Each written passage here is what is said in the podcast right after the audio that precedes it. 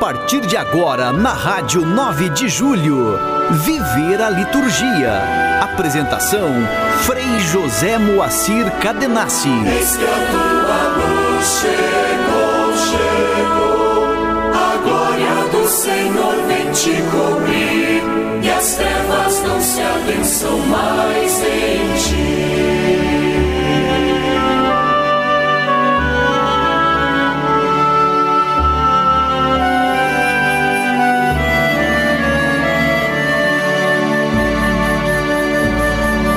Olá, ouvinte da Rádio 9 de Julho, neste domingo, quarto do tempo comum do ciclo A, exatamente 29 de janeiro do ano da graça de 2023.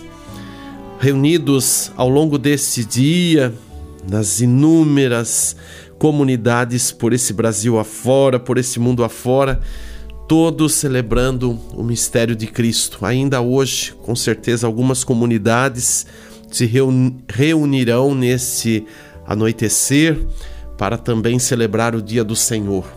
Neste domingo, guiados pelo Evangelho de Mateus, proclamamos a primeira parte do Sermão da Montanha. Jesus aparece como o novo Moisés, promulgador da nova lei no novo Sinai. Veja os paralelos do Evangelho com a dimensão da grande liderança de Israel, que foi Moisés. Jesus é verdadeiramente o novo Moisés, proclamando bem-aventurados, ou seja, felizes os pobres e os humildes.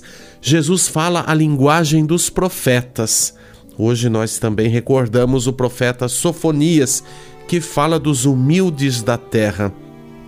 E desta forma, o sermão da montanha é o sermão revolucionário, uma verdadeira inversão dos valores tradicionais. Os hebreus cultivavam a convicção de que a prosperidade material, o sucesso, eram sinais da bênção de Deus, e a pobreza e a esterilidade, sinais de maldição. Pois é, Jesus denuncia a representação né, terrena da bem-aventurança, ou seja, agora os bem-aventurados não são mais os ricos, os acumuladores, os manipuladores deste mundo. Os enfarados, os promovidos pelo sistema excludente deste tempo da história, inclusive, mas os que têm fome e choram, os pobres e perseguidos. Esta é a nova lógica. Esta é a mesma lógica que Lucas apresenta quando Maria, a bem-aventurada por excelência, entoa: derrubou os poderosos de seus tronos, elevou os humildes, cumulou de bens os famintos, despediu os ricos de mãos vazias.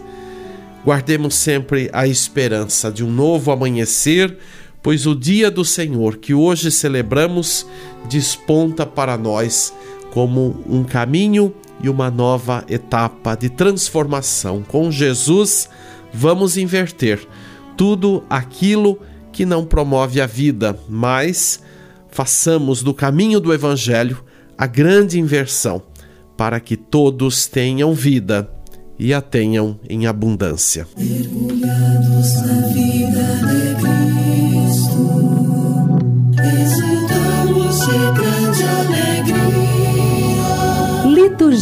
Semanal. Os ecoam no mundo. Sua Páscoa é nossa valia. Neste 29 de janeiro, nós estamos celebrando o quarto domingo do tempo comum, ciclo A. Ciclo A quer dizer o Evangelho de Mateus. Amanhã, segunda-feira, da quarta semana do tempo comum. 31, terça-feira, a memória de São João Bosco, presbítero, também fundador né, da família salesiana. Dia 1 de fevereiro, quarta-feira, liturgia própria da quarta semana do tempo comum. No entardecer da quarta-feira, celebraremos as primeiras vésperas da festa da apresentação do Senhor, comemorada na extensão do dia 2 de fevereiro. Então recordamos a grande entrada de Jesus no templo, a liturgia recorda de uma forma particular através dos ritos iniciais de reunião da assembleia, de bênção das velas, de procissão recordando Cristo luz do mundo e a continuidade da liturgia com a celebração da liturgia da palavra e da liturgia eucarística. Um dia propício para intensificarmos a nossa dimensão de ser luz com Cristo Jesus. Na sexta-feira, dia 3, liturgia própria da quarta semana do tempo comum, ou a escolha memórias facultativas. A primeira de São Brás, bispo e mártir, ou a segunda de Santo Oscar, bispo. Ao celebrar a memória de São Brás, as comunidades também costumam nesse dia, após o momento da homilia, ou às vezes na conclusão da celebração, abençoar as gargantas, abençoar os aparelhos fonadores, não que são determinantes também na nossa forma de comunicação, na nossa forma de bendizer, de enfim proclamar a boa nova do reino de Deus. Então, ao abençoarmos nossas gargantas, que nós também nos comprometamos a bem realizar a obra do reino, sendo um instrumento de comunicação do Evangelho de Jesus Cristo. Que nossa boca sempre entoe as bem-aventuranças e as maravilhas do reino de Deus, provocando assim uma nova ordem segundo a experiência cristã. No sábado, dia 4, liturgia própria da quarta semana do tempo comum, ou a possibilidade de memória facultativa da Virgem Maria no sábado. No cair da tarde, a celebração das primeiras vésperas do domingo, o quinto do tempo comum.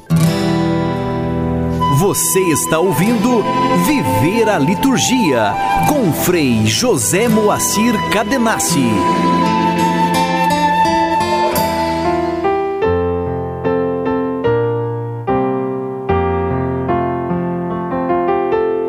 Igreja e Liturgia. Nós hoje vamos comentar sobre os formulários próprios do Missal Romano chamados de missas rituais. São missas assim oportunas para circunstâncias.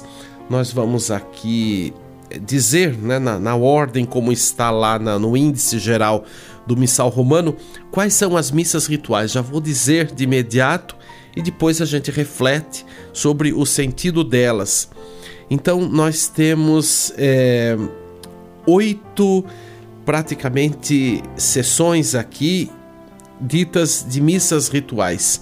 A primeira sessão é chamada assim, na celebração dos sacramentos de iniciação cristã. Então, ligadas à questão do batismo, primeiro, para a escolha ou inscrição do nome de quem será batizado, então do catecúmeno ou da criança dois nos escrutínios, né, que são celebrações para o tempo da quaresma, no próprio batismo e na confirmação. Então temos essa possibilidade de quatro missas rituais né, ligadas aos sacramentos de iniciação cristã. Depois temos uma segunda sessão, que é nas ordenações né, de diácono, de presbítero. Então, essas ordenações também têm formulários próprios e são incluídos né, no quesito missas rituais. Depois, a terceira sessão, no viático, ou seja, no momento em que se vai levar a Eucaristia para quem já está no limiar da sua passagem. Então, a possibilidade de celebrar a Eucaristia e se tem então um formulário próprio no missal romano.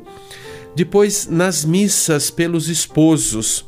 Então, em dois momentos. Primeiro, na celebração do matrimônio. Né? Pode-se celebrar o matrimônio é, dentro da celebração eucarística, então existe o ritual próprio de missas. Depois, nos aniversários de casamento, ou seja, nos momentos de bodas ou mesmo nos aniversários anuais. Geralmente se costuma dar mais ênfase quando se celebra bodas, hein? É, bodas é, de prata ou então bodas de ouro, 25 ou 50 anos.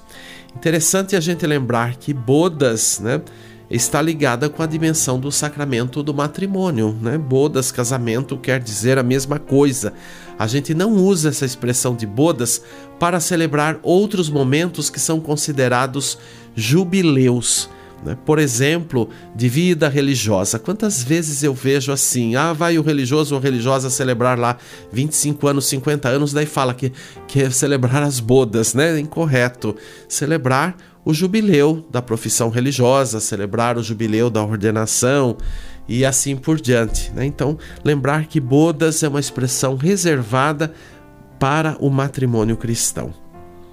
Depois, é, um outra, uma outra sessão dentro das missas rituais para a bênção de abade ou abadesa. Né? São esses pais ou mães dos mosteiros, a, a vida religiosa masculina, feminina, né, de cunho contemplativo, né, de, de, de, clausura. Então se costuma abençoar é, o abade ou abadesa depois da eleição de cada um. Então existe um ritual próprio de missa para essas ocasiões também uma sexta sessão na consagração das virgens. Então, também é um costume muito antigo na igreja. Se há consagração de virgens, há um formulário próprio para esta celebração, incluído então nas missas rituais. Uma sétima sessão na profissão religiosa, então os votos religiosos do, do, dos batizados que estão numa congregação ou numa ordem religiosa, né? seja frade, freira e assim por diante. Então, na, na profissão religiosa, temos quatro possibilidades aqui. Na primeira, no dia da profissão religiosa, ou seja, da primeira profissão. Então, depois que termina o período do noviciado, que é aquele período forte da iniciação, então no findar, no, no dia seguinte, depois que completou o noviciado, o tempo de noviciado, conforme cada congregação ou ordem estipula, né, geralmente um ano, dois anos, então se faz a primeira profissão religiosa. Há um formulário próprio para isso. Depois, no dia da profissão solene ou perpétua, né, que ocorre alguns anos depois desta primeira profissão religiosa, há um, uma renovação anual e depois de geralmente um período de 3, 4 anos ou um pouco mais, conforme cada instituto, se faz a profissão perpétua. Então há um formulário próprio também no missal romano. Também para a renovação dos votos, né? Esses momentos intermediários de ano a ano até completar a profissão perpétua. Ou ainda, uma quarta possibilidade, nos aniversários da profissão religiosa, né? E aí se inclui os ditos jubileus, né? Que não são bodas, mas são jubileus de profissão religiosa. Depois, um oitavo formulário aqui, ou sessão, né? dentro desta questão das missas rituais. Então, o oitavo e último, é no dia da dedicação de uma igreja, que é uma possibilidade que tem formulário próprio, ou da dedicação de um altar. Pode ser que se faça a dedicação do altar né, num, num outro momento ou não faça junto com a dedicação de uma igreja. Geralmente, é primeiro formulário é para tudo, né? Mas se há uma dedicação de altar, às vezes se vai trocar o altar por alguma circunstância, etc. Às vezes pode ser que a igreja já foi dedicada, então não faz uma nova dedicação da igreja, mas faz uma dedicação do altar. Então, um formulário próprio para isso. Então, estas são as ditas missas rituais. Mas essas missas rituais, elas na verdade estão unidas às celebrações de certos sacramentos ou ainda sacramentais. Então, elas são assim, proibidas. Essa palavra é um pouco complicada, mas aqui é explícita essa, essa expressão no guia litúrgico pastoral da CNBB. Essas celebrações são proibidas nos domingos do advento, da quaresma e da Páscoa. E ainda nas solenidades, nos dias da oitava da Páscoa, na comemoração de todos os fiéis falecidos, na quarta-feira de cinzas e durante toda a Semana Santa, incluindo, claro, o trido pascal, né, que isto é insubstituível. Observando-se, além disso, as normas dos livros rituais e das próprias missas. Né? Então, observar todas essas questões do tempo, né? Eu já vi, já vi é, fazer celebrações, às vezes, por exemplo, de votos religiosos num domingo e se deixar a liturgia do domingo, principalmente em alguns tempos fortes, já vi isso em Quaresma e já vi isso também em Advento, e colocar uh, o formulário próprio para a profissão religiosa. Então está incorreto. Então, o que se deve? Pode-se fazer a profissão religiosa em determinado tempo litúrgico, não há problema, inclusive na quaresma, mas se respeite então é, a, o que for próprio né, daquela liturgia e, como já se disse aqui, são insubstituíveis os dias litúrgicos, então seja celebrado o dia litúrgico e se acrescente o rito próprio da profissão religiosa e, ou da ordenação presbiteral, assim por diante. Já vi também ordenação presbiteral em dia de quaresma. Então, não se pode é, alterar né, esses dias. Mesmo a questão, por exemplo, de festa de padroeiro, né? É um dilema tão grande. Então se diz que, por exemplo, se exatamente cair num dia desses aqui, os quais são proibidos né, serem substituídos por outras liturgias, então celebre-se o padroeiro ou de véspera ou um dia após. Então, ou a comunidade vê um dia ali próximo que se possa encaixar. Né? Imagine se o padroeiro cai, por exemplo, durante a Semana Santa, né? naquele período inimaginável. Né? Inimaginável. Então, precisamos estar atentos a tudo isto para justamente preservar esta dimensão simbólica da liturgia e esta reserva que se tem pela importância dos tempos e assim por diante. Outra observação também, missa na celebração da confirmação, né, do, da, da crisma.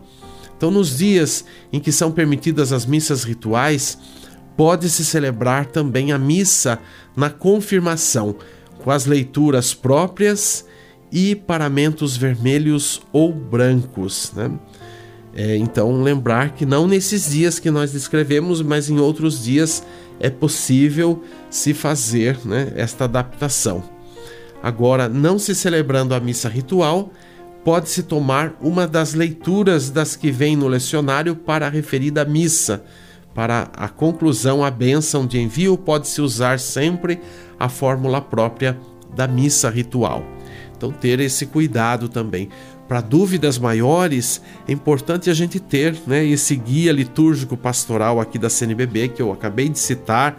Estou com ele em mãos aqui para justamente né, a gente lembrar que são orientações da igreja, não são opcionais, mas são diretrizes e são aprovadas pela Conferência Nacional dos Bispos do Brasil. Né? E essas aprovações, etc., sempre se dão em âmbito de assembleia anual. Né? Então não é feito assim por ideia de um ou de outro, mas há um consenso e antes desse consenso, todo um estudo, um aprofundamento quantas coisas que na conferência aqui do Brasil, como também em outras conferências, né? As coisas não são decididas nem sempre de um ano para outro, mas é feito todo um caminho de estudo, aprofundamento. Então é importante que a gente também compreenda, né, esse macro para não sair simplesmente dizendo por aí: "Ah, não pode, o bispo não quer, o padre não quer". Não é por aí. Né? Existe toda uma orientação da igreja e a gente precisa ficar muito por dentro disso. Né? Num tempo em que muita gente infelizmente ignora as orientações da igreja. Né? Quando às vezes não faz um caminho à parte, vai às celebrações, participa das liturgias, ou às vezes eu tenho dúvida se a participação, às vezes mais assiste ou está lá meio de corpo presente fazendo outras coisas. Não, a gente nota isso também, né? Quanta gente está acontecendo a liturgia, está lá de joelho o tempo todo, está lá rezando o terço, está lá com um livro de devocional fazendo oração. Gente do céu, o que, que é isso, não? Então, esse público, em primeiro lugar, né, que que diz lá estar constituindo a Assembleia, precisa estar atento, né? Também com isso, porque são os primeiros que vão correr o risco de não compreender né, a dimensão da, da igreja e, e da sua formulação, pensando nesse espírito de unidade, né? Porque não é cada comunidade simplesmente fazer o que acha, o que quer, mas dentro do espírito da unidade estar coerentemente vivendo aquilo que a igreja está direcionando e orientando e com sensibilidade, com também espírito de sabedoria. Então, deve-se dar muita importância a todos esses elementos. Também uma atenção para a missa na celebração do matrimônio. Né? Geralmente a gente não participa muito né, de, de celebração é, de matrimônio com missa, mas pode ser celebrado dentro da missa todos os dias do ano, né? exceto no Tríado Pascal, no Natal, na Epifania, na Ascensão, no Pentecostes, no dia de Corpus Christi e outras solenidades de preceito, né? porque está aí também a orientação. Nos demais domingos e solenidades, pode haver celebração do matrimônio dentro da missa, usando-se, olha aí, o formulário da missa do dia e acrescentando-se a bênção nupcial. E, se for oportuno, a fórmula apropriada para a bênção final sobre os noivos. Então, nessas ocasiões, pode-se proclamar uma das leituras previstas para a celebração do matrimônio. Então, ver o rito pró próprio do matrimônio. E nos domingos do tempo do Natal ou durante o ano, se a missa em que o matrimônio é celebrado não coincide com a missa da comunidade paroquial, pode-se usar na íntegra o formulário da missa do matrimônio. Né? Então, isso é muito importante lembrar porque nós temos que considerar a Assembleia. Né? É, já vi também, às vezes, certos tipos de celebração sendo feitos numa determinada, numa determinada comunidade ou igreja, né, por uma intenção ali particular é, ou por uma comemoração é, relacionada a um grupo em específico e ser utilizada uma missa né, de domingo da comunidade toda. Para quem chegou lá nem estava sabendo do que iria acontecer e a liturgia ser simplesmente mudada, né? Então, tomar cuidado aqui, essa orientação está por matrimônio, mas também a gente deve observar para outras circunstâncias. Ainda, se o matrimônio for celebrado no tempo do advento ou no tempo da quaresma, ou ainda em outros dias de penitência, então o pároco previna os noivos acerca do caráter penitencial desses tempos litúrgicos, né? justamente para não é, coincidir com uma exuberância, por exemplo, é, de flores e outros elementos simbólicos que não condizem né, pela reserva com os tempos penitenciais. Né? E aí inclui-se o advento e a quaresma. Né? E ainda temos é, missas e orações para várias necessidades ou diversas circunstâncias. Né? Então, é, desde orações eucarísticas é, para diversas circunstâncias, e aí adaptá-las conforme a realidade, conforme o dia celebrado, e também missas para dimensões, a começar pela Santa Igreja. Então temos 16 formulários aqui, rapidinho, pela Igreja, pelo Papa, pelo Bispo, para a eleição do Papa ou Bispo, por um concílio ou sínodo pelos presbíteros, pelo próprio presbítero, pelos ministros da igreja, pelas vocações sacerdotais, pelos religiosos, pelas vocações religiosas, pelos cristãos leigos, pela união dos cristãos, pela evangelização dos povos, pelos cristãos perseguidos, para uma reunião espiritual ou pastoral. E ainda vários formulários pelo bem público, em diversas circunstâncias da vida pública por algumas necessidades particulares. E ainda missas votivas, né, com 16 tópicos aqui, e ainda as missas dos fiéis falecidos, é, com cinco possibilidades: Ezequias, o aniversário de falecimento, diversas comemorações pelos fiéis defuntos e ainda nas exéquias das crianças. Então, olha, é bem vasto esse assunto, mas eu creio que ficou aí o principal, que é ter noção de cada tempo litúrgico, de cada dia celebrado, salvaguardando domingos, solenidades e tempos fortes. Né? Então, quando você viver essa possibilidade com sua comunidade, observe bem, tome o missal romano, tome o guia litúrgico pastoral, o diretório da liturgia, tenha em mãos tudo isso para poder assim ter realmente uma condução segura e de acordo para se celebrar cada momento da vida cristã. Todos os momentos são importantes, mas é preciso saber o momento ideal, né, de celebrar e a forma ideal de celebrar cada liturgia. Canto litúrgico. E ouviremos um canto de comunhão exato para o quarto domingo desse tempo comum em consonância com o evangelho de hoje. A letra, então, tirada do evangelho de Mateus, exatamente capítulo 5, versículos 8, e o Salmo 24 nas estrofes, a melodia do Frei Joel Póssima, a interpretação do coral Palestrina, e vamos aprofundar o sentido das bem-aventuranças.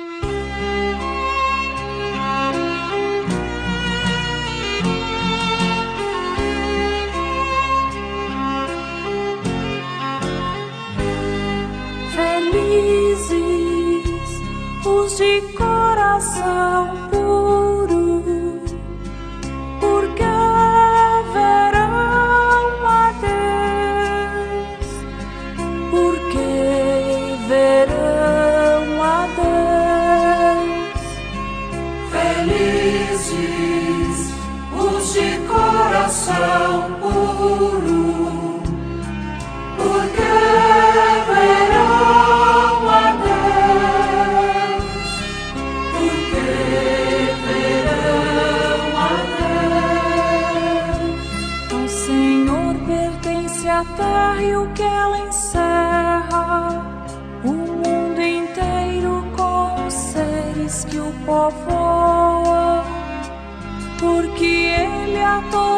Firme sobre os mares e sobre as águas a mantém inabalável.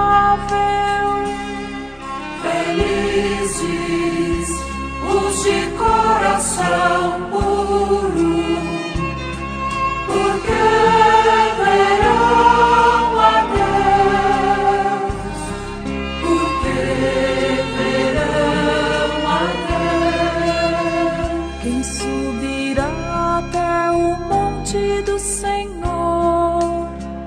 quem ficará em sua santa habitação? Quem tem mãos puras e inocente o coração, nem jura falso para o dano de seu próximo. Felizes os de coração puro, porque verão.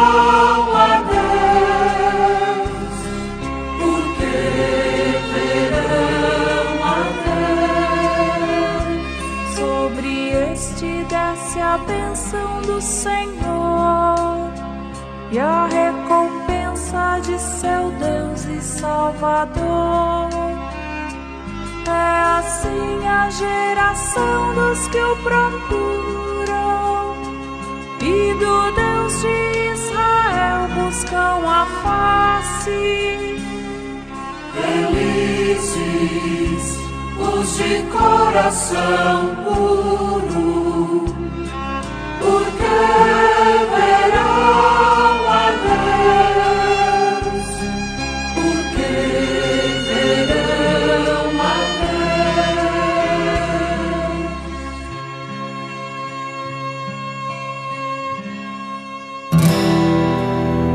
Você está ouvindo Viver a Liturgia com Frei José Moacir Cadenassi. Rezemos. Concedei-nos, Senhor nosso Deus, adorar-vos de todo o coração e amar todas as pessoas com verdadeira caridade. Por nosso Senhor Jesus Cristo, vosso Filho, na unidade do Espírito Santo. Vivamos esta caridade de Cristo, sejamos bem-aventurados e progridamos no caminho do reino de Deus. Até domingo. Um abraço. Você acompanhou o programa Viver a Liturgia. Apresentação: Frei José Moacir Cadenassi. Eis que a tua luz chegou, chegou. A glória do Senhor vem te cobrir as trevas não se abençam mais em ti.